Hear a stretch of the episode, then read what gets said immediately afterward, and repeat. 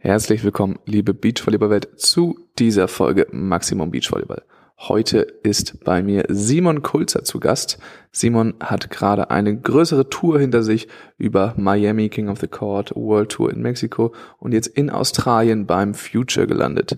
Diese ungewöhnliche Konstellation, die er momentan mit Bennett Ponywatz zusammen angeht, wird natürlich thematisiert und ebenso reden wir über viele weitere Themen, die neue World Tour und die neue deutsche Tour. Also seid gespannt auf Simon Kulzer.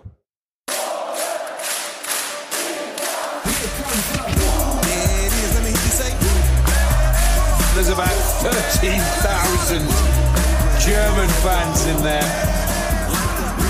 loving this atmosphere.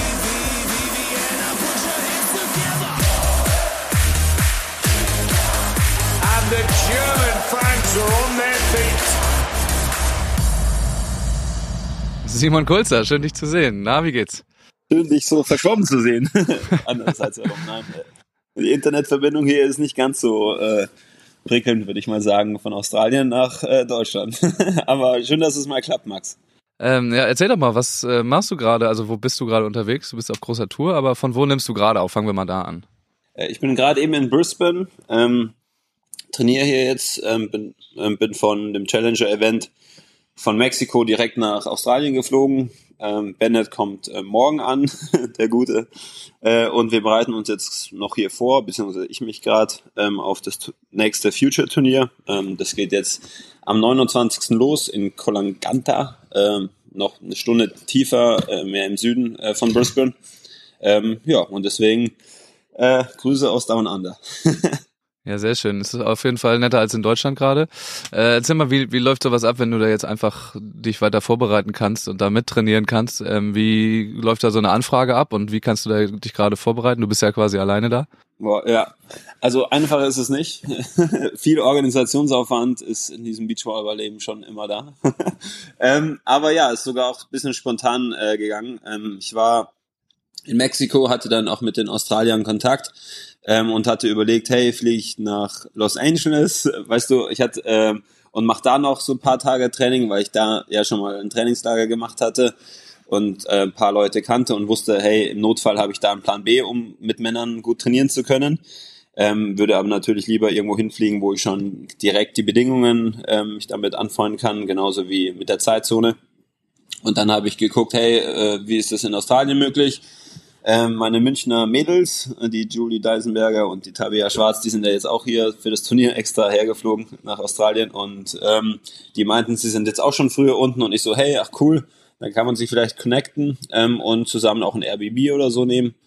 Ja, und äh, dann kam die Final Decision, äh, nach Australien zu fliegen, weil Bennett zuerst noch zurück musste, nach Deutschland wieder Frau und Hund mal wieder zu besuchen ähm, und auch ein bisschen was arbeiten. Ähm, deswegen, ja, äh, habe hab ich das Privileg als Student zu sagen, hey, fliege ich nicht einmal doppelt um die Welt, sondern äh, reicht, wenn ich von Mexiko äh, erstmal direkt nach Australien fliege und nicht erstmal noch nach Hause muss. Das wäre jetzt so meine nächste Frage gewesen. So, was, äh, was machst du nebenbei, damit das so möglich ist? Du bist ja jetzt nun gerade schon länger unterwegs, aber du studier, äh, studierst, was studierst du? Ja, ich studiere Wirtschaftspsychologie jetzt im ähm, Sommer, im letzten Semester, also schreibe jetzt nur noch die Bachelorarbeit, habe jetzt noch eine Studienarbeit, Abgabe äh, letztens im Flieger äh, auf dem Weg nach Miami noch fertig abgegeben, also fertig geschrieben. Deswegen, äh, ja, im Flieger sieht man mich nicht am, am, am Fernseh gucken, äh, sondern tatsächlich manchmal auch am Literaturrecherche betreiben und markieren, äh, um dann die Final Studienarbeiten abzugeben. Aber da habe ich ähm, ja das Privileg, ähm, das Privileg, habe ich mich für ein Studium entschieden ähm, an der Hochschule für angewandtes Management in Ismaning. Ähm, das ist so eine semi-virtuelle Hochschule, wo man halt ein bisschen mehr Studienarbeiten abgibt.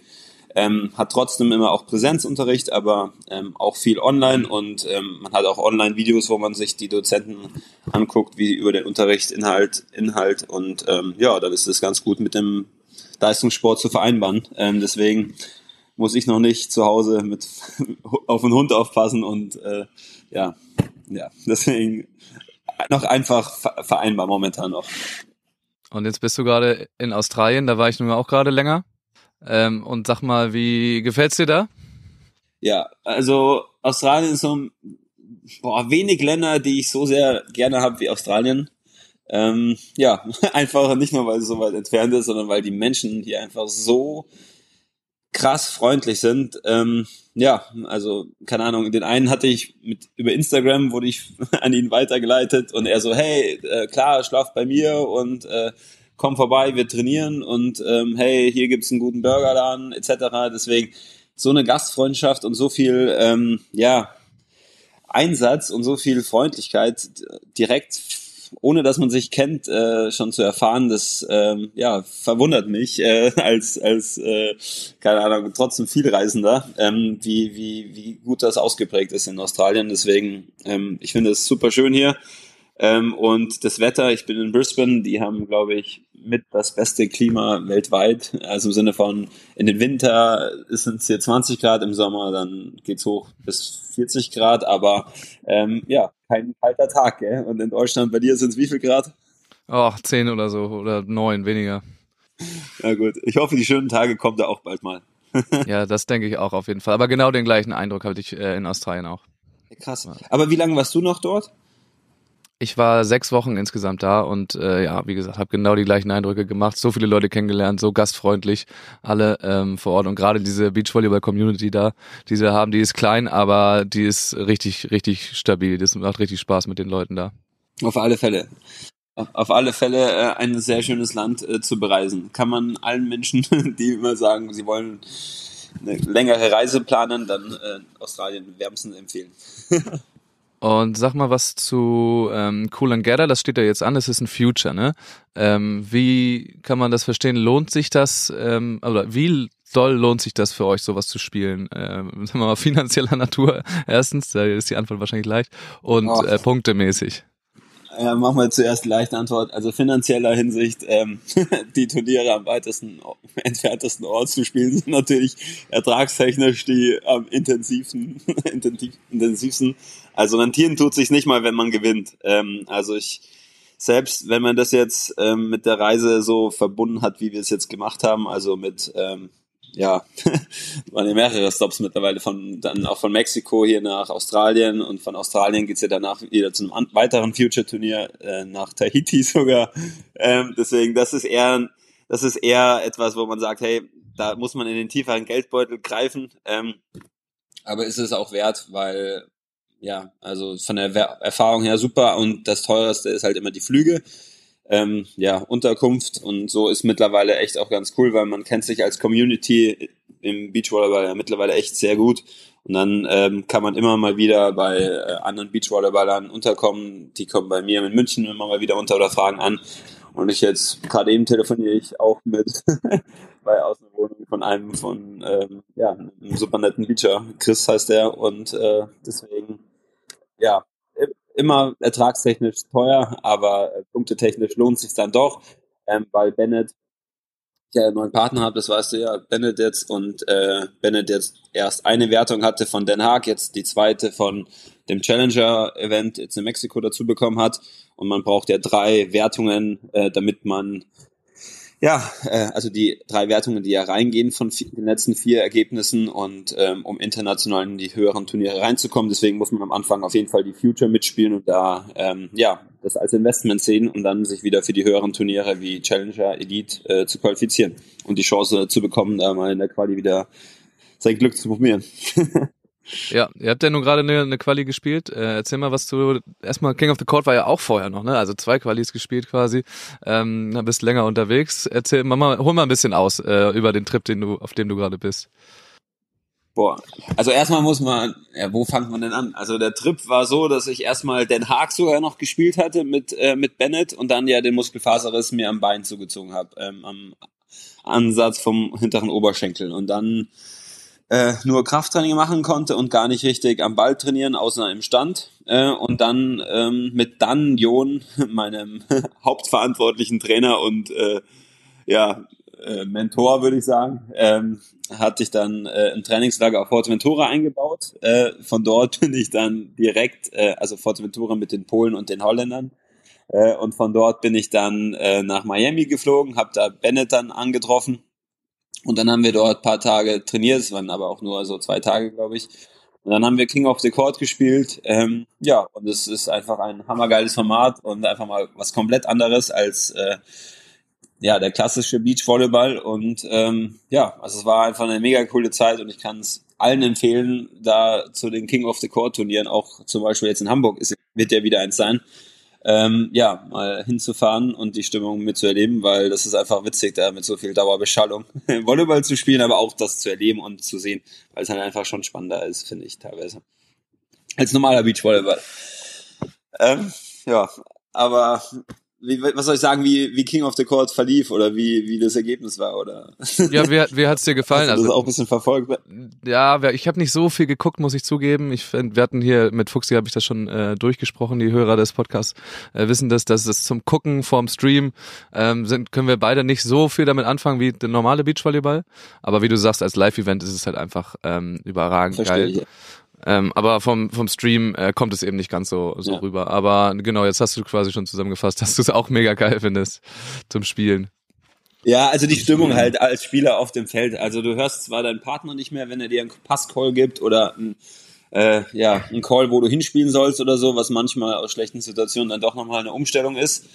Ähm, ja, aber von der Beschallung her und einfach mal dauerhaft läuft Musik und äh, keine Ahnung, in Miami, äh, South Beach, also es gibt echt äh, schlechtere Orte, Volleyball zu spielen und auch, äh, ja, war halt schon auch cool mit den ganzen Teams, die da waren, da waren, weil es waren halt schon echt, ja, gute Teams am Start. Und ähm, hat Spaß gemacht. Wir sind leider in der letzten Qualifikationsrunde, ich weiß nicht, wie du den Modus da auch kennst, aber sind ja, ähm, ja, ich glaube, der, also der Qualifikationsmodus ist ja nochmal brutaler als gefühlt bei den ganzen Single Elimination Turnieren von den Challengern oder was auch immer halt. Äh, und ähm, ja, da haben wir, glaube ich, also ich glaube, Dritter sind wir in der Quali geworden. Also im Sinne von eins von den zwei Teams, die ähm, ja, also letzter, in der, also vorletzter, äh, keine Ahnung, wie man das sagen soll. Zwei qualifizieren, also vier qualifizieren sich, glaube ich, und wir sind Sechster oder so geworden und sind damit eins von zwei Teams gewesen, äh, die halt dann nicht, äh, keine Ahnung, ich, ich kann es dir nicht genau sagen.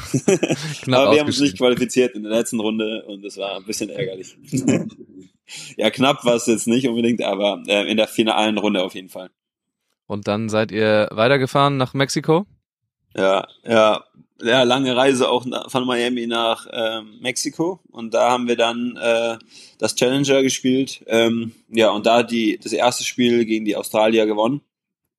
Also gegen die jungen Australier, die aber ja mittlerweile schon echt, ähm, ja, ich glaube, ein sehr gutes Team geworden sind. Also letztes Jahr sind die gut durchgestartet. Ähm, und ja, da haben wir in dem ersten Spiel ganz gut gespielt. Ähm, Bennett hat im ersten Satz ganz gut geblockt und im zweiten hatte ich mal eine gute Aufschlagserie am Ende. Ähm, ja, und da haben wir dann das Spiel gewonnen, aber die zweite Runde gegen die Portugiesen ähm, am Abend dann verloren, was einfach super ärgerlich war, weil die in Runde zwei mit Abstand der vermeintlich einfacher Gegner war, um sich fürs Hauptfeld zu qualifizieren wie das denn manchmal so ist in den, in ja. den Qualifikationen, ja. Ähm, aber auf jeden Fall stark. Die Australier sind wirklich up and coming, so. Die sind richtig, äh, also wir haben letztes Jahr richtig, richtig krass gespielt und sind da auch so die Rising Stars.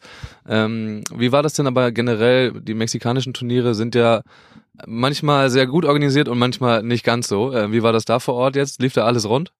Ja, also man, der, die, die Frage ist, mit was vergleicht man es? Also wenn man es jetzt mit King of the Court in Miami vergleicht, ist der Unterschied erheblich. Wieso?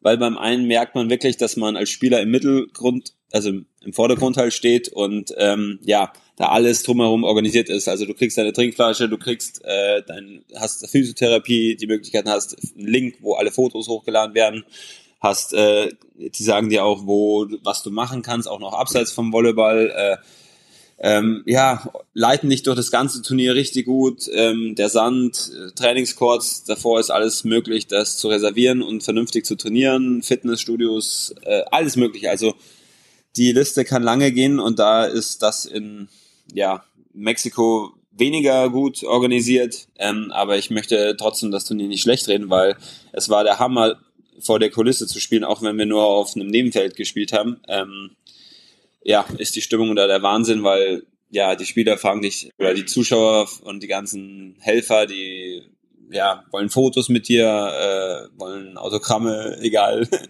welche Rangliste du bist in der Welt, welcher Platz in der Rangliste bist. Also die sind halt einfach komplett Volleyball fasziniert und feiern den Sport und wenn du teilweise das mit anderen Turnieren vergleichst, ähm, wo halt tote Hose ist oder wo gar keine Stimmung ist ähm, oder wo, keine Ahnung, Bangkok auf dem Parkplatz äh, Volleyballfelder äh, aufzurichten. Weißt du, sowas, sowas habe ich auch schon erlebt.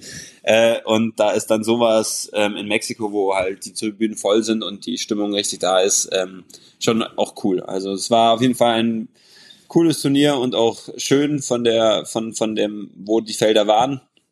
Ähm, ja, und sonst äh, fand ich es eigentlich schon ganz ordentlich organisiert. Das ist gut zu hören, weil äh, jetzt in diesem Jahr soll ja auch die WM nach Mexiko, ne? Das äh, ist ja dann schon mal so ein bisschen irgendwie Testlauf, ob denn das auch alles so so hinhaut. Ähm, aber das ist ja gut zu hören. Und jetzt geht's gerade in Mexiko ja auch weiter, wo jetzt aber Indoor gespielt wird gerade, aber äh, genau, das können wir nur aus der aus der Ferne verfolgen. Ja. Hast du das mit, hast du das verfolgt, ob Soba Fretschner da abgemeldet haben oder ob die gespielt haben? Also gespielt haben haben sie nicht, aber sind, sind die da angereist oder sind die nicht? Ich habe es nicht ganz gecheckt. Ich weiß nicht, ob sie angereist sind. Ich weiß, lustigerweise war äh, gestern, hat mir ein Kumpel, der nichts mit Volleyball äh, am Hut hat, hat mir geschrieben, er sitzt gerade mit zwei äh, Nationalspielern Volleyball im Fl Flieger aus der Schweiz nach Hamburg. Ähm, und er hat sie an ihren Klamotten erkannt und ich meine, er meinte so ein so ein großer und einer, der so groß ist wie, wie er. Und dann meinte ich, schick mal ein Foto, hat er tatsächlich so ein Foto schon gemacht gehabt mit so ganz unauffällig ähm, und hin, im Hintergrund, ich kann das Foto, denn das werde ich mal in die Story packen oder so, äh, ist halt ist halt Robin hinter ihm. Also er war mit Robin und Lukas gerade äh, im Flieger irgendwie aus der Schweiz nach Hamburg, aber wo die jetzt gerade herkamen oder was die gemacht haben, weiß ich tatsächlich, weiß ich nicht. Haben sie haben sie das Geld auf haben sie das Geld zur Bank gebracht? Wahrscheinlich, ja, die, äh, die Nein, Nationalteams. Ähm, ne? Ja, cool. Nein, ähm, nee, ähm, was war, was war die Frage? Ich habe gar keine Frage gestellt. Genau, wir haben so ein bisschen hier mit dem mit dem Lag zu kämpfen, aber das äh, kriegen wir alles, glaube ich, gut hin.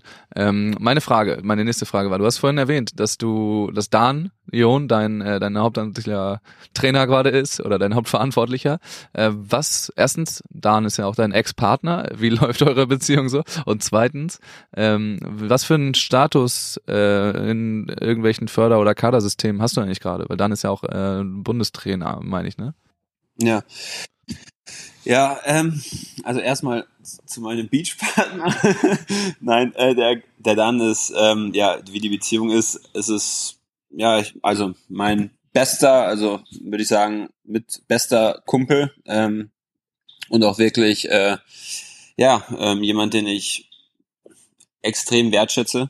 ähm, selten, selten kann man, ähm, kann ich da sagen, dass ich jemandem so sehr vertraue wie ihm. Ähm, und ja, der Dan kennt mich besser als, äh, als wahrscheinlich ganz viele anderen Menschen mich jemals kennen werden.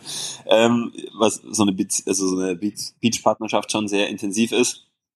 Ähm, ja, und deswegen, wir verstehen uns super und ähm, er weiß, wie es mir geht auf dem Feld, wie ich mich da fühle und weiß, äh, was ich brauche, beziehungsweise was mir am besten tut, um gut zu performen. Und deswegen, ähm, ja, freue ich mich richtig, dass der dann jetzt eh auch den Weg so ein bisschen in die Trainerschiene äh, verfolgt hat und auch nachgeht und dem Sport noch treu bleibt, jetzt wenn er schon nicht mehr als aktiver Spieler ist. Was sehr schade, äh, finde ich, fand, also was ich sehr schade fand. Ähm, aber ja, ähm, super Trainer und ähm, auch mit so das smarteste Köpfchen, was ich kenne. Ähm, deswegen ähm, einfach cool mit ihm zusammenzuarbeiten und auch ähm, da möchte ich auf jeden Fall die Partnerschaft, äh, die Trainer-Spieler-Partnerschaft noch ausbauen, auch wenn er gerade noch in Tübingen seinen Master jetzt dieses Semester fertig macht.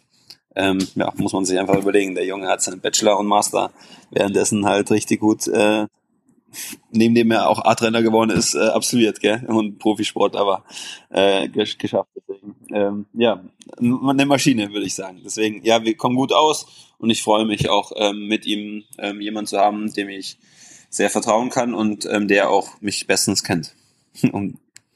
und, dein, dein aktueller ähm, Status gerade?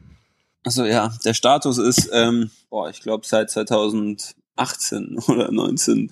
Äh, also ich war bis 2018, ja 2018 äh, Kaderathlet, also Bundeskaderathlet. Ich hatte ja auch ja die ganzen Jugend Europa Weltmeisterschaften dann auch äh, spielen können und war ja auch am Stützpunkt in Stuttgart noch stationiert, zumindest für eine kurze Zeit äh, nach meinem Abitur. Ähm, genau, und dann äh, seit 2019, ich glaube, da scheidet man vom Alter, äh, war das damals irgendwie so ein Thema, dass man sagt, hey, äh, du bist jetzt zu alt für das und da, jetzt müsstest du den Sprung in den Nachwuchskader oder Nachwuchs, äh, Nachwuchsnationalteam oder äh, Nationalteam schaffen und sonst scheidest du aus. Ähm, ja, und sowas war es bei mir. und dann bin ich dann ausgeschieden, 2018, glaube ich. Und seitdem bin, bin ich nichts mehr zugehörig, sondern äh, gehe meinen Weg selber und ähm, habe meine Ziele nie aus dem Augen ver verloren. Und äh, egal ob Fördersystem oder nicht, ähm, man beißt sich durch und möchte seine Ziele erreichen. Deswegen ähm, ja, kein Kader zugehörig also du bist jetzt einer der wenigen oder auch mit der Einzige, der das so durchzieht, äh, abseits der Nationalteams international auch zu spielen. Ähm, erstens, wo, warum? Du hast gerade Ziele erwähnt. Also was, was stehen da für Ziele dahinter? Und falls sich da jetzt jemand ähm, ja im, hier inspiriert fühlt von dir, wie wie stellst du das an? Wie klappt das? Wie finanzierst du das Ganze? Ähm, und wir, ja, vielleicht kann sich da vielleicht ein paar äh, Leute ein paar Tipps abholen. Ähm, ja, eine, eine ausführliche Frage auf jeden Fall, oder eine voll umfangreiche Frage. Ähm, ja, also sagen wir so, wieso ich, oder welche Ziele ich mir in den Kopf gesetzt habe. Ich habe als zwölfjähriger, ähm, ja, mit, mit, ja, mit als, zehn, als elfjähriger angefangen mit Volleyball und als zwölfjähriger mir in den Kopf gesetzt, nach meinem ersten Erfolg bayerischer Meister U13 langfristig mal Weltmeister werden zu möchten. Also zu werden äh, war mein oberstes Ziel. Deswegen äh, mit hohen Zielen fängt man an, gell? ähm, nee, und dann versuche ich, oder seitdem habe ich wirklich versucht, ähm, ja, alles zu versuchen, um später mal zu mir auch zu sagen, hey, ich habe alles Mögliche versucht, um dahin zu kommen. Wenn ich mal nicht Weltmeister bin, dann ist alles okay. Aber ich möchte es zumindest probiert haben, irgendwie so, so gut zu werden, wie ich es nur kann. Und ähm, egal, ob jemand anderes sagt, hey, du bist gut oder du bist nicht gut, weil da gab es einige, die mir empfohlen haben, aufzuhören. Äh, es hat schon angefangen im Bayern-Kader als 14-Jähriger, weil man zu klein ist, ähm, bis man dann auch irgendwann noch höher kommt. Ähm, selbst vom Nationaltrainer damals, ähm, ja, kriegt man solche Themen manchmal zu, zu Gespür. Deswegen kann ich zumindest allen Leuten, die äh, auch hohe Ziele verfolgen ähm, und es nicht ganz so einfach haben am Anfang empfehlen, immer selber sich treu zu bleiben und äh, alles Mögliche zu probieren, äh, weil am Ende muss man sich selbst nur selber im Spiegel gucken und nicht ähm, das Bild von an, an ähm, oder den anderen gefallen, sondern sich selber erstmal gefallen, ähm, bevor man anderen dann gefallen kann. Deswegen so viel erstmal kurz dazu. Ähm, zu der Frage, wie man sich das finanziell äh, leisten kann, hast du ja auch gefragt. Ähm, tatsächlich, Ressourcenplanung ist auch äh, ein, ein Stichwort bei dem Ganzen und auch äh, Engagement und Einsatz. Also von nichts kommt nichts und es soll, möchte ich, es soll jetzt gar nicht so klingen, aber äh, ja, es war so, dass ich mit 2016 angefangen habe mit Vermarktung und äh, ich glaube, Walkenhorst äh, und Co. haben das auch einmal auf ihrem YouTube-Kanal so ein bisschen ja, witzig auch dargestellt mit äh, meinem Be Fresh-Kanal, wo ich ja mehrere Themen dann versucht hatte zu bespielen. Ich habe nach meinem Abitur zwei Jahre Pause gemacht mit ähm, mit Studieren ähm, oder also nicht Studieren, sondern mit schulischem Werdegang ähm, äh, mit dem akademischen Werdegang und habe da mich nur dem Thema Beachvolleyball-Profi ähm, gewidmet, also mich mit Thema Ernährung intensiv beschäftigt, äh, Mentaltraining, mich sehr mit dem Thema Fitnesstraining beschäftigt, aber auch das Thema Vermarktung und äh, bin auf Messen gegangen, ähm, auf die ISPO, auf die Medica-Messe, auf äh, die Sponsor und äh, hatte meine Sponsormappe dabei, die da schon die, der aktuell, also die Mappe 30 war gefühlt. Äh, und habe dann gefragt, hey, ich möchte gerne mit äh, dem Geschäftsführer oder der Geschäftsführerin sprechen und würde ja sie gerne überzeugen, dass man ins Speechwalker einsteigt äh, und, und die Chance gibt, äh, da mal mit einem Produktsponsoring anzufangen und dann vielleicht es zu einem langfristigen, langfristigen Partnerschaft dann auch kommt. Und so habe ich angefangen, ähm, mich mit dem Thema auseinanderzusetzen und auch meine ersten Sponsoren dann bekommen. Deswegen, ähm, ja, das war ähm, der Einstieg äh, von dem Ganzen. Ja, krass. Also Klinkenputzen. Ähm, tatsächlich. Also muss man sich da einfach reinhängen und, äh, und die Gelder einsammeln gehen letzten Endes. Ja. Ja, ganz so einfach ist es tatsächlich dann auch nicht. Ähm, deswegen, ich kann zumindest allen, die mit Herz und Blut ist, versuchen, wie ich es zumindest am Anfang versucht hatte, mit E-Mails äh, empfehlen. Äh, das kann man sein lassen. Das äh, bringt gar nichts. Ich hatte, glaube ich, mal gezählt 500 E-Mails oder so geschrieben ähm, und ich hatte nicht mal 50 Antworten zurück und davon waren 30 gefühlt.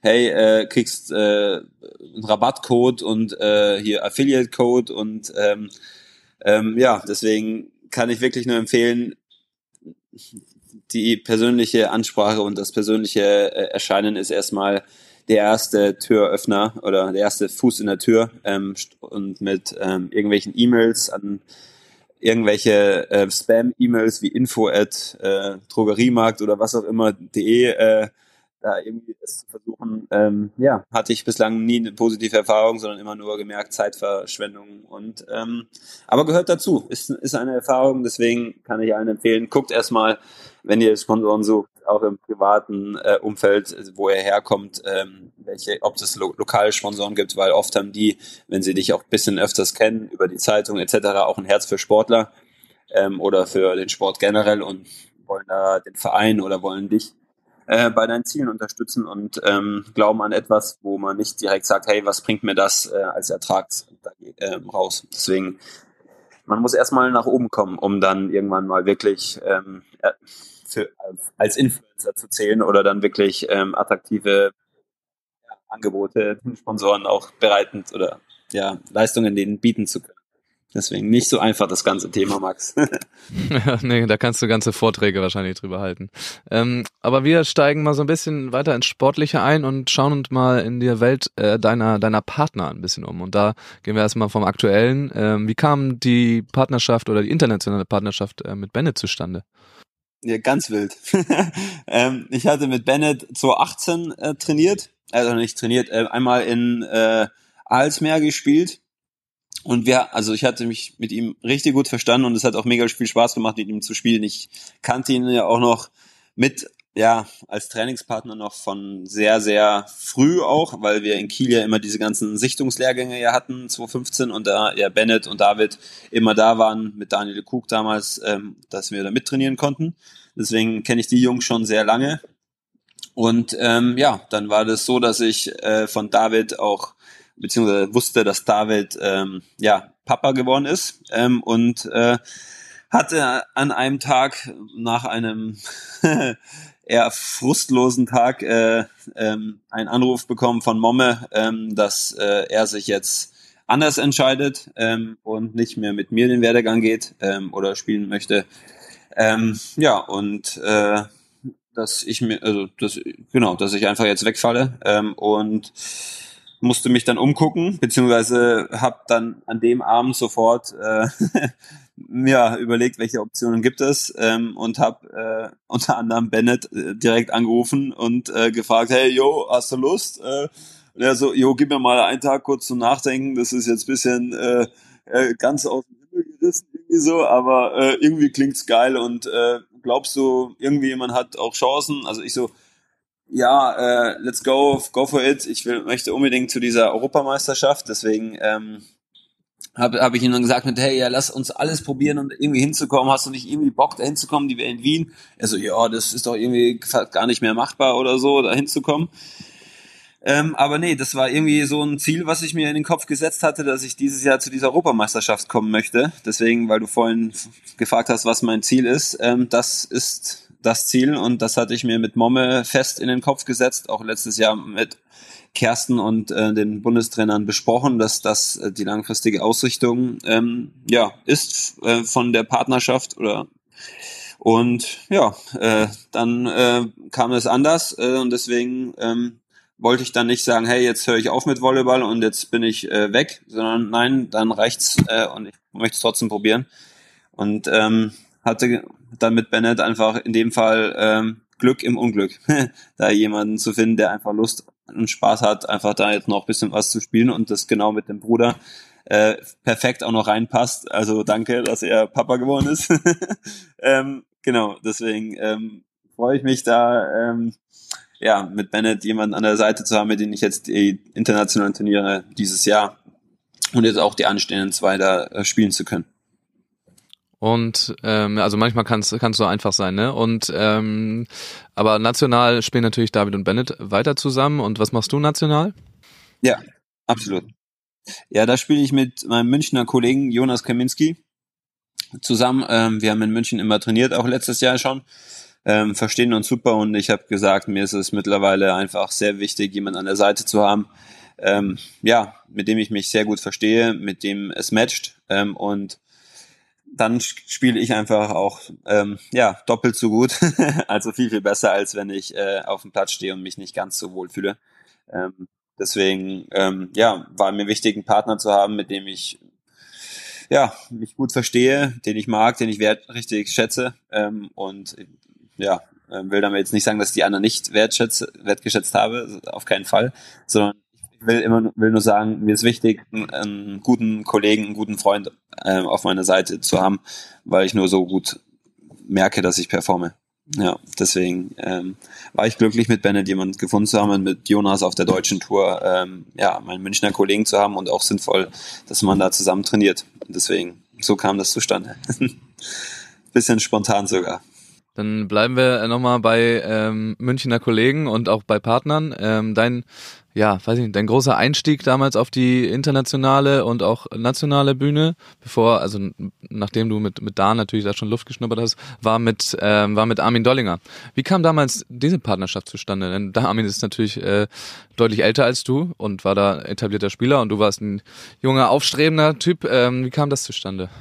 Das ist auch eine interessante Frage. Ähm, es kam erstmal so zustande, dass mir ähm, ja einer der Bundestrainern gesagt hatte 2017, ähm, dass ich langfristig ähm, ja nicht am Stützpunkt äh, ja ähm, einen sicheren Platz habe, ähm, was mir aber sehr wichtig war, um mein Studium nach, also nachzugehen. Das war damals in Stuttgart ähm, und da ja meinte ähm, Elmar Habrecht zumindest, dass er mich nicht im Verband äh, noch weiter sieht äh, und deswegen, dass er mich ähm, zum nächsten möglichen Zeitpunkt dann quasi nicht mehr für mich stimmt als Spieler. Es entscheiden ja, glaube ich, drei oder vier Bundestrainer insgesamt, ob man ähm, nach allen halben Jahren weiter in der Förderdauer drin ist. Und mir war wichtig, da eine Zusage zu haben, wenn ich ein Studium anfange, dass ich ähm, zumindest für die Studiumszeit einen sicheren Platz habe und nicht äh, abbrechen möchte, weil es der akademische Werdegang mir schon immer sehr wichtig war, nebenbei ähm, gut nachzugehen zu können. Das ist so die Voraussetzung, wenn man das nicht als ähm, Profit ähm, den Sport betreibt, sondern äh, als äh, ja, Nullsummengeschäft, äh, würde ich sagen.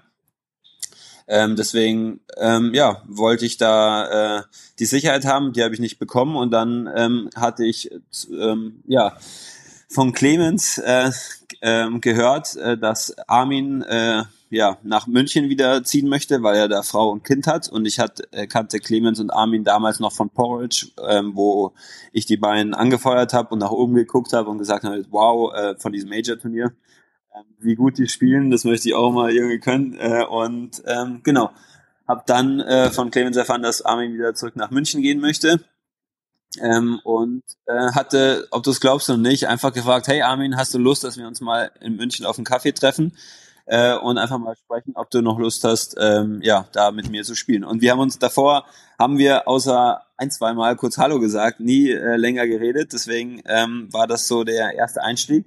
Und ähm, wir haben uns auch tatsächlich sehr gut auch verstanden ähm, am Anfang. Ähm, ja, und äh, dann war ich einfach mega glücklich. Er hat ein bisschen Bedenkzeit gebraucht. Also es war nicht so, ja, ich bin dabei, wie Bennett einen Tag später äh, dann äh, schon wahrscheinlich äh, mir positive äh, Äußerungen gegeben hat, sondern bei Armin war das dann einen ganzen Monat oder so, wo er gesagt hat, hey, ich muss jetzt nochmal klären, was der Verband mit mir vorhat. Ähm, aber ja, du, du weißt, der Verband arbeitet, hat damals nicht so gut gearbeitet vielleicht. Ähm, ein Erdmann, ein Dollinger, ähm, wurden alle, ein Holler, wurden alle einmal die 10, 15 Jahre Förderdauer unterstützt bekommen, also unterstützt wurden, richtig etablierte Athleten waren ähm, und nicht für den Nachwuchs, wie es in anderen Ländern äh, dann genutzt wird, um für den Übergang von um Nachwuchs in die Spitze oder in die mittlere Spitze zu bringen. Ähm, wurde nicht ge gemacht und die wurden einfach abradiert und deswegen ähm, war Armin dann ohne Partner, ähm, hatte überlegt, glaube ich, damals noch mit Rudi äh, eventuell eine Partnerschaft zu werden, wenn er dann weiter gefördert wird von der Bundeswehr, aber da kam gar nichts und dann äh, ja, gab es die Option, dass er mit einem Münch, anderen Münchner Kollegen spielt äh, und dann meinte er aber, er hätte schon noch mal Lust, das international noch mal anzugehen und auch äh, eine ordentliche Struktur aufzubauen. Und ich so, hey, ähm, dann let's go, lass uns richtig ähm, jetzt uns richtig hinsetzen und alles Mögliche versuchen, dass wir ein gutes Konstrukt aufbauen. Äh, und ähm, wenn wir das hinkriegen, wäre das der Hammer. Und dann könnten wir hier ein richtig gutes, äh, langfristiges Ziel, ähm, Olympische Spiele 2024, als hohes Ziel äh, angehen. Und ich war Feuer und Flamme, habe gesagt, ich schmeiße alles in Stuttgart hin, komme nach München, baue mir hier mein Umfeld auf mit Armin zusammen. Ja, und dann ging es weiter mit Tinken putzen äh, und ähm, mit Trainer aufbauen. Ela, die auch äh, Lust hatte, dann auch nach München zu kommen. Deswegen, ähm, ja, äh, ich war mehr als glücklich und auch mehr als dankbar, dass Ami damals dann den Weg gegangen ist mit mir. Äh, und wo Momme mich letztes Jahr oder vorletztes Jahr auch mal gefragt hat, ob ich mit ihm ein Turnier oder Turnier spielen möchte, dachte ich mir, boah, also der Junge hat noch gar keine Punkte, gar nichts. Äh, aber hey, der Armin hat damals auch so gehandelt. Irgendwie, wahrscheinlich macht es Sinn, auch dem anderen, einem jüngeren Spieler mal eine Chance zu geben. Und ähm, ja, deswegen war ich da mega mehr als happy und mehr als dankbar, dass Armin damals gesagt hat, hey ja, er möchte es mit mir machen und München und mit mir hier ein Umfeld aufbauen. Deswegen ja, Feuer und Flamme und alles Mögliche dann in das Projekt gesteckt. Ich finde das immer, ich finde das immer mega spannend, diese, äh, wie sich diese Partnerschaften bilden. Das ist äh, jedes Mal eine, eine Geschichte, die da irgendwie dahinter steht. Das finde ich immer total interessant. ja, das ist schon auch mal wild die, die Geschichte mit Dan kam damals zum Beispiel auch nur. Man hat sich von der deutschen Meisterschaft äh, gekannt und dann habe ich ihn auf Facebook gefragt, Jo, hast du Lust mit mir zu spielen? und er so, Jo, äh, lass uns mal äh, ein Training vereinbaren und dann gucken wir. Und dann, äh, weißt du, manchmal muss man sich einfach trauen und einfach den anderen fragen, auch wenn man irgendwie, äh, keine Ahnung, keinen so engen Bezugspunkt hat. Manchmal einfach das Gespräch suchen und am Ende der andere kann nur Nein sagen. Das ist wie in allem im Leben wer nicht fragt, äh, keine Ahnung, der, der trauert sonst als, weißt du? Ja, ja, ungefähr so geht das Ganze. Dann schauen wir mal so ein bisschen auf die. Ja, das ist, das ist ein Insider sogar. Den Spruch hatte ich 2016 im München TV in einem Interview mal gebracht, deswegen fand ich es zu bringen. Egal, lange Rede, kurzer Sinn. Machen wir weiter. Machen wir weiter. Ähm, wir schauen so ein bisschen auf die World Tour. Und zwar gab es ja nun mal diese äh, Reform, die ähm, jetzt mittlerweile zwei Jahre her ist. Und ähm, ein Grund war oder ein, eine Prämisse, die die ähm, Veranstalter damals äh, dahinter hatten, war auch, dass eben eine gewisse Durchlässigkeit da ist, dass man die Chance hat, sich von unten nach oben durchzuspielen in diesem drei Turniersystem. Und meine Frage wäre jetzt, weil du ja genau diese äh, in diese Rolle fällst, die ähm, diese Chance nutzen möchte, ähm, ob das, also klappt das von den Punkte in der Praxis, von den Punktevergaben, äh, von den Turnieren, die angeboten werden, ist es möglich, so theoretisch oder praktisch eher? Ja, es ist praktisch möglich, nur ich finde es ähm, sogar eher schlecht. Also wenn du überlegst teilweise, ähm, dass aus vier, aus den letzten vier Turnieren zählen nur drei Ergebnisse. In, und ähm, deswegen, was du teilweise bei so Challenger-Turnieren für Teams oder auch jetzt bei eben Elite-Turnier, George André, auf einmal in der Quali hast, ähm, also weißt du, das ähm, es ist nicht mehr so, also du kannst wirklich in diesen Qualifikationen äh, ans andere Ende der Welt fliegen und es kann sein, dass du gegen irgendein Top Ten Team spielst, was sonst in der Top Ten der Welt ist, aber weil sie eine Verletzung hatten oder so, auf einmal dann in der ersten Runde in der Quali gegen die spielen. Deswegen, ähm, ja, ähm, finde ich das System irgendwie ähm, nicht ganz äh, zielführend, äh, um, ähm, also durchlässig finde ich's, aber nicht ähm, dem Leistungsprinzip so richtig entsprechend, ähm, wie man sich dann für eine Europameisterschaft oder Weltmeisterschaft dann qualifiziert. In ähm, letztes Jahr Europameisterschaft gab es ja auch jemand, dann wo es zwei Teams, die dann sagen, hey, ich spiele jetzt gar nichts mehr äh, und habe noch meine eine Wertung drin und dann noch die zwei anderen Wertungen, dann bin ich sicher drin, auch wenn es alles letzter Platzwertungen sind und bin bei der Europameisterschaft dabei. Deswegen es ist jetzt mittlerweile so, dass ganz viele Teams einfach überlegen schon, ob ich das jetzt spiele oder nicht, damit sie ihre Punkte nicht verlieren, um dann bei der Europameisterschaft oder Weltmeisterschaft dabei zu sein. Und ich finde, das sollte es nicht sein, sondern es sollte sein, dass man mit guten Erfolgen, mit mehreren guten Erfolgen sich für hohe und wichtige Turniere qualifiziert und nicht, dass man, weil man äh, einmal viele Punkte hatte oder so, ähm, dann ähm, immer gesetzt ist, sondern man muss sich immer erspielen. Deswegen, ähm, ja, fand, glaube ich, dass ich das System früher besser fand mit den Ones, Twos, Three, Four, Five Stars sogar, ähm, aber finde es einfacher verständlich nach außen hin mit den Futures Challengern und Elite-Turnieren ähm, das zu erklären und finde es auch sinnvoller, so zu strukturieren. Nur finde ich, irgendwie muss man da noch so ein bisschen Feintuning vielleicht noch machen, wie bei einem Elite-Turnier. Nicht nur 16 Teams im Hauptfeld, sondern da vielleicht 24 oder 32 Teams und dann lieber bei ähm, Future-Turnieren die Qualifikation extrem erweitern äh, und ähm, bei den Challenger-Turnieren die Qualifikation äh, kürzen, weil es kann nicht sein, dass man ein paar Challenger-Turniere wie letztes Jahr hatte, wo einfach äh, ja äh, nicht voll ist, einfach einfach und dann irgendein Team, weil es gerade dort ist in der Umgebung, äh, sich einschreibt und dann auf einmal Punkte hat, weißt du? Deswegen ähm, finde ich das noch so ein bisschen also es sind die zweithöchsten und äh, höchsten Turniere der Welt und da kann es nicht sein, dass manche Spots nicht belegt sind. Deswegen lieber auf der unteren Klasse, den Futures, ähm, Hauptqualifikation erweitern und die Punkte darunter setzen. Beim Challenger ähm, Qualifikation vielleicht bisschen kürzen ähm, und bei ähm, Elite äh, Hauptfeld vergrößern, weil es kann nicht sein, dass nur zwölf äh, Teams gesetzt sind und 16 Teams da im Hauptfeld spielen bei einem hochklassigen Turnier. Also das ähm, sehe ich so. Aber alles ähm, widersprüchlich, gell? Ja, es ist auf jeden Fall also ein komplexes System. Ne? Es, hängt, es, hängt, es hängt ja nun mal alles zusammen. Also was ich jetzt gerade auch vor allem mit als Problem sehe und was ihr auch schon häufiger jetzt hier gesagt habt, diese drei aus vier Regelung äh, sorgt einfach dafür, dass viele Teams taktieren und nicht spielen. Das ist einfach ähm, irgendwie blöd. Das kann es eigentlich halt nicht sein. Ähm, und da, genau dadurch kommt es ja auch, dass dann äh, Turniere eben nicht voll sind, weil so viele Teams sagen, nee, wir wollen jetzt gar nicht spielen, weil wir sitzen auf unseren drei Ergebnissen, die wollen wir uns nicht verhauen. Ganz genau. Ähm, und das ist eben früher Ganz deutlich genau. selten, seltener vorgekommen mit der 6 aus 8 Regelung. Ganz genau. Und dann melden die ein, zwei Tage oder eine Woche davor ab. Äh, und ähm, ja, also ich hätte jetzt auch nach dem mich mit Momme, wenn wir das noch gemacht hätten, wo wir auch überall drin gewesen wären, äh, nach dem Elite äh, 13. Platz von Kapstadt, hätten wir noch die zwei Elite-Turniere in Brasilien und in äh, Australien spielen können. Wir waren auch gemeldet und wären auch drin gewesen in der Qualifikation. Und dann hast du einmal einen 13. Platz und zweimal einen äh, letzten Platz in der Qualifikation, wenn es ganz schlecht läuft. Also eins hätten wir, also ich glaube da schon, dass wir da auch noch ein Spiel gewonnen hätten, weil die echt, ja, vielleicht, ja, nicht so äh, weltbesetzt waren, wie sie jetzt in dem Olympiajahr sind. Ähm, und ja, dann wären wir auch für die Europameisterschaft und wahrscheinlich sogar auch für die Weltmeisterschaft qualifiziert worden und wären Nummer äh, drei von den deutschen Teams oder waren sogar Nummer drei von den deutschen Teams international gesehen äh, von von diesen von dieser Einwertung weißt du und so das kann es halt nicht sein dass man dann sagt hey man spielt ab Dezember nichts mehr jetzt sind diese dieses eine Jahr oder sechs Monate zählen da rein bis zur Europameisterschaft, man macht nichts mehr und äh, riskiert nichts mehr und wer dabei, weißt du? Und so finde ich, das kann es nicht sein, dass man so einfach dann dabei wäre. Ja, das ist äh, auf jeden Fall fehlt dann noch das Feintuning und ich weiß aber nicht, ob da jetzt so viel gemacht wird.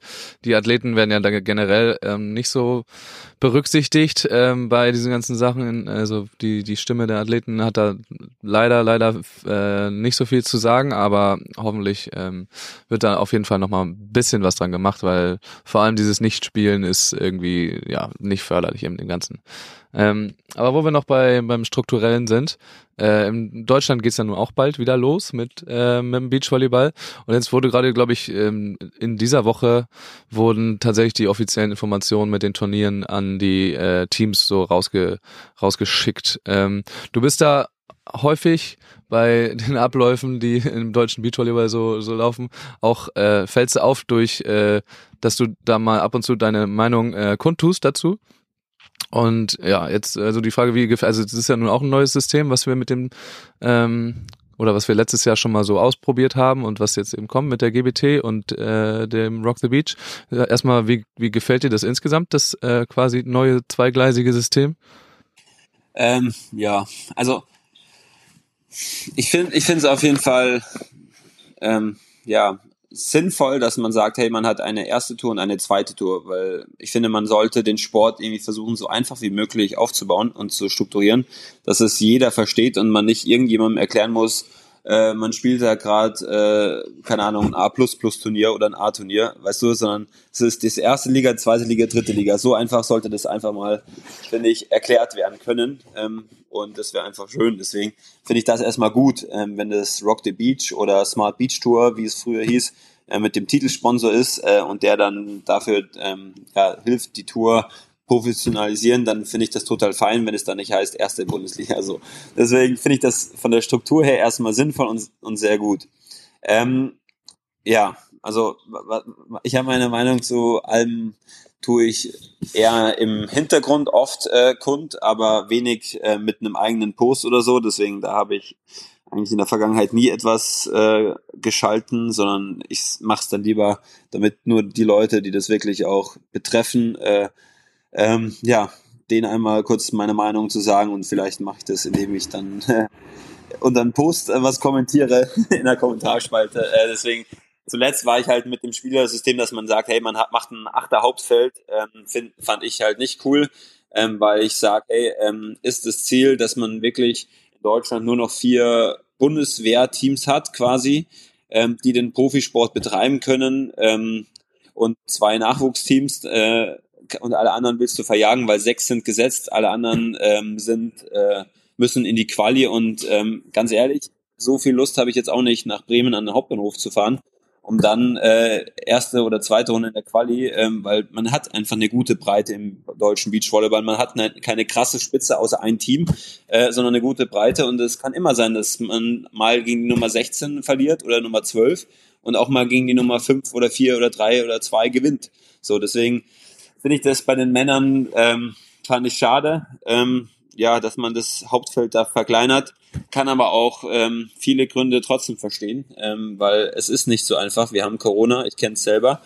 Ähm, gehabt. Wir hatten, äh, haben jetzt Krieg. Ähm, wir haben gerade jetzt auch nicht wirtschaftlich äh, ja äh, die beste Situation, um zu sagen, hey, Sponsoren werdet aktiv und unterstützt eine äh, ein Investment ähm, in eine Sportart, ähm, die es 2012 und 2016 bis Corona ähm, ja, verpasst hatte, den richtigen Einstieg nach den olympischen Erfolgen, Olympia-Erfolgen, ähm, einen richtigen Erfolg zu erzielen, verpasst hat. Ähm, ja, ist es gerade einfach eine schwierige Umfeld, deswegen möchte ich da gar nicht ähm, ja, die, die aktiven Organisatoren oder so da kritisieren, aber ähm, ich finde es einfach ja nicht cool, dass man da jetzt einfach das Hauptfeld nochmal verkleinert, ähm, auch wenn es dann vom Preisgeld her vielleicht lukrativer ist.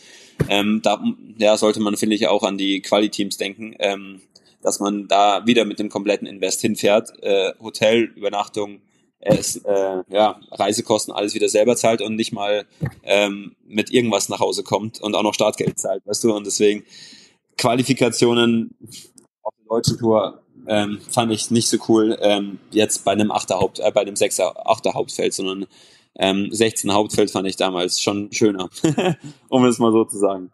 Max.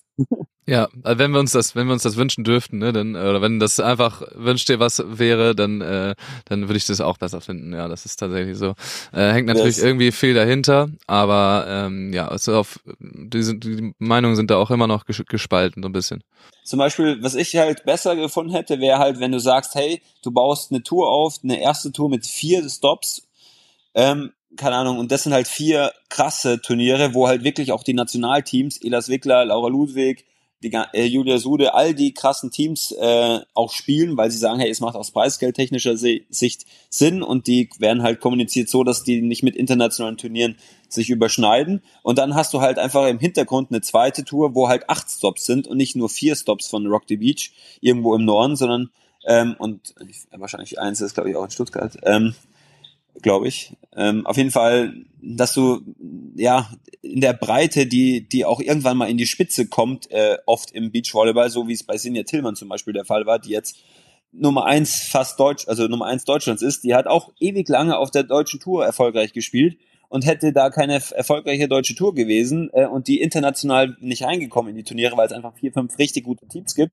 ja, dann wäre die irgendwann auch nicht mehr da gewesen, weißt du? Also man trainiert nicht fünf Jahre für Quali äh, in Bremen am Hauptbahnhof, so um dann äh, immer nur, weißt du, also ich finde immer, dass man irgendwie ähm, es so machen muss, dass auch Spieler langfristig sagen, hey, ich vielleicht bin ich dann ein erfahrener Spieler und kommen einen jungen Spieler, kann ich ranführen und dann werden wir, sind wir erfolgreich. Dass man dieses Konstrukt öfters nutzt und äh, ich hätte es sinnvoller gefunden, vier hohe Turniere zu machen, wo das Preisgeld gut ist, wo alle Nationalteams auch spielen und nicht eine erste Tour, wo ähm, ja, ähm, manche Nationalteams im Olympia ja eh nicht spielen werden. Ähm, und ähm, ja, einfach die Qualifikationsteams, was mich jetzt betrifft, äh, ja, äh, hochfahren und am Donnerstag, wenn der Partner auch noch bei Jonas jetzt auch noch beruflich schon unter äh, tätig ist, äh, nebenbei, ähm, ja, dann ähm, ja, ist es halt schwer, dann auch am einem Donnerstag eine Quali zu spielen, weißt du? Also ich find's nicht ganz so cool, aber gut, es ist, wünscht dir was und äh, man nimmt so, wie man es auch hin, also bekommt und äh, ja, ähm, ich kann so viele Punkte nachvollziehen und ich finde es schön, dass wir eine gute medialisierte erste Tour haben. Ähm, viele Länder haben beneiden uns um unsere erste Tour, deswegen ähm, nicht nur negativ, aber ähm, ich hätte mir manche Sachen besser gewünscht, sagen wir so, um einfach auch ein Appell vielleicht mitzugeben. Äh, das wollte ich Oder gerade wie, fragen. Wie, man, wie findest du es denn? Ah, wir haben das hier schon schon relativ oft gehabt. Also ich bin der gleichen Meinung, ne, wenn äh, das wenn es größer wäre, dann äh, können da eben mehr Teams spielen, dann können wir in der Breite äh, uns und breit also stärker aufstellen und aus der Breite kommt eben eine starke Spitze. Ähm, der Meinung bin ich. Und aber das ist klar, dass dass man nicht einfach Turniere ja. aufstellen kann, wenn man äh, in die Innenstädte zum Beispiel möchte, dass da verschiedene Ziele dahinter stehen. Ähm, aber wenn es so wäre wie früher, dass du zwei 16er Hauptfelder auf äh, auf den was war das früher Masters und und Cups oder so ja. hast, ähm, die denn gleichzeitig sind äh, ja. erste und zweite Liga, das wäre natürlich meine absolute Wunschvorstellung, dass das quasi wieder so ist. Ähm, aber wir müssen da ja klein anfangen. Ich weiß nicht, ob das achte Hauptfeld, ob es nicht das zwölfer Hauptfeld vom letzten Jahr auch getan hätte. Ähm, da hätte man zumindest nochmal ein paar mehr, äh, ja. das Feld auf ein paar mehr erweitert, weil so wird sich das auf jeden Fall in dem ganzen oder auf jedem Turnier in, in Deutschland widerspiegeln, äh, auch auf den auf den neuen Premium-Turnieren, auch bei Rock the Beach die, ähm, und dann bis runter, so wird sich das äh, überall zeigen, dass dann die Turniere auf einmal äh, deutlich ja. besser besetzt sind. Ähm, ja, aber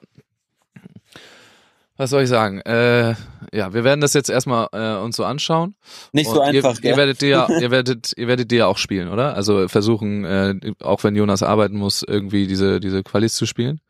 Ja, äh, der, der Jonas ist, Osteo, äh, ist äh, Chiropraktiker, der kann sich schon so legen auch. Aber ich sag nur, wäre ich jetzt auch nicht Student äh, und also man kann einfach den Sport Beachvolleyball, wenn du, also außer du bist Bundeswehr, Athlet, äh, Bundeswehr, ja, Fördergruppe, äh, kannst du den Sport einfach nicht betreiben professionell, ähm, wenn du, keine Ahnung, äh, dann bei den Turnieren 200, also weißt du, also es ist halt einfach so, dass man irgendwie da einen Mittelweg irgendwie finden sollte. Ähm, ja, aber ähm, ja, der Plan ist mit Jonas die Turniere zu spielen und äh, er kann sich die auch freilegen. Ähm, Vielleicht werden es nicht alle äh, Turniere sein, aber ähm, ja, der Großteil der Turniere werden wir auf jeden Fall anpeilen. Wir, wir sind jetzt, glaube ich, an Platz 12, genau äh, deckend, äh, um da teilnehmen zu können.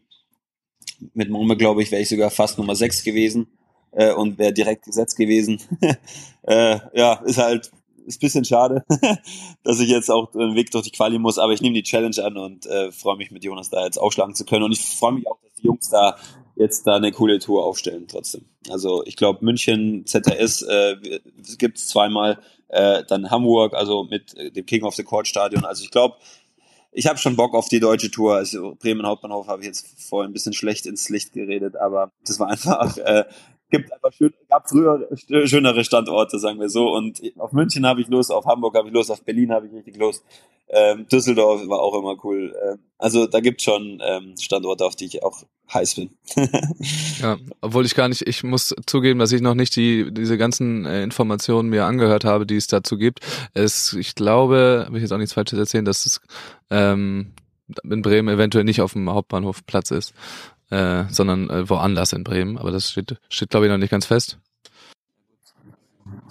Sorry, das war ich mir nicht sicher. Tut mir leid. Das kann, nee, äh, das kann sein, ja. Ähm, wenn ich da irgendwas. Das Das hat auf jeden Fall letztes Jahr Eindruck äh, geschindet, dieser, dieser Bahnhofsvorplatz. Ich habe auch live gesehen, wie äh, ein, ja, eine, eine Konfrontation zwischen zwei äh, mutmaßlich Obdachlosen war, die dann im Polizeieinsatz im Krankenwagen geendet ist. Ähm, deswegen, äh, das hat auf jeden Fall Eindruck ja, gemacht, das Ganze. Drogen, Drogen, Drogen, gell? Ja, ja, das ist wild. Max, auf was wollen wir noch zu sprechen kommen, Max? Du hast, du hast den Leitfaden. Ich weiß nicht, ob ähm, wir den noch behalten haben. Ja, wir sind hin und wieder sind wir ein bisschen abgewichen vom äh, Leitfaden. Aber tatsächlich ähm, wäre ich, also ich, hast du noch Themen, ähm, über die du unbedingt sprechen würdest? Weil sonst würde ich so langsam ähm, das, das Ende des, äh, dieser Podcast-Folge einläuten. Mhm. Äh, ja, habe ich noch irgendwas? Nee, äh, hört Max Behlen Podcast, informiert euch, bildet euer eigenes Bild von der ganzen Thematik, werdet aktiv. Nein, ähm, aber zum Beispiel, was ich, was ich schon gerne sage, äh, ist halt, dass, dass man irgendwie noch das ganze System noch gerne noch erweitern sollte und überall, also jeder überall helfen kann, was zu verbessern, weil einfach so viel Optimierungsbedarf da ist und einfach Beachvolleyball so eine coole und ja, Sportart einfach ist und so viel mitbringt und einfach, wenn man das mehr Menschen ähm, ja auf dem Weg mitgeben kann oder auch mehr in die Schulen reinbringen kann, die Profisportler noch mehr aktiv werden, auch äh, ja Kindern und Jugendlichen den Sport nahezulegen, weil immer mehr Jugendliche auch ja weniger sportlich aktiv werden, weniger in Vereine gehen, würde ich es einfach schön finden, wenn wir es schaffen, irgendwie ja wieder da so einen positiven Switch hinzukriegen ähm, und nicht immer nur auf der negativen Seite, so wie ich es jetzt eigentlich heute darauf gemacht habe. Vielleicht ist es auch zu spät, ich bin übermüdet, stand, äh, der Fall war, sondern auch mal die positiven Seiten sehen, weil ich glaube, ähm, wenig Sportarten ähm, ja, geht es trotzdem eigentlich so gut wie dem Beachvolleyball. Also wenn man da neben Fußball guckt, äh, ähm, also außer Fußball ähm, ist Beachvolleyball schon noch sehr gut privilegiert im Vergleich zu vielen Schwimmern, Turnern, wenn du mit denen sprichst. Deswegen ähm, ein Herz auch für alle anderen Sportler und alle Unternehmen, die aktiv sind und Wirtschaftsvertreter etc. unterstützt die Sportart und alle Sportarten, dass die ähm, Sport treiben können und die Menschen gesund bleiben. das als Schlusswort. ja, das ist sehr gut. Normalerweise ist es ja hier so, Normalerweise ist es ja hier so, dass äh, der Gast das, das letzte Wort der Folge hat. Das hast du jetzt schon den, den Appell äh, und das Schlusswort hast du schon schön gesagt.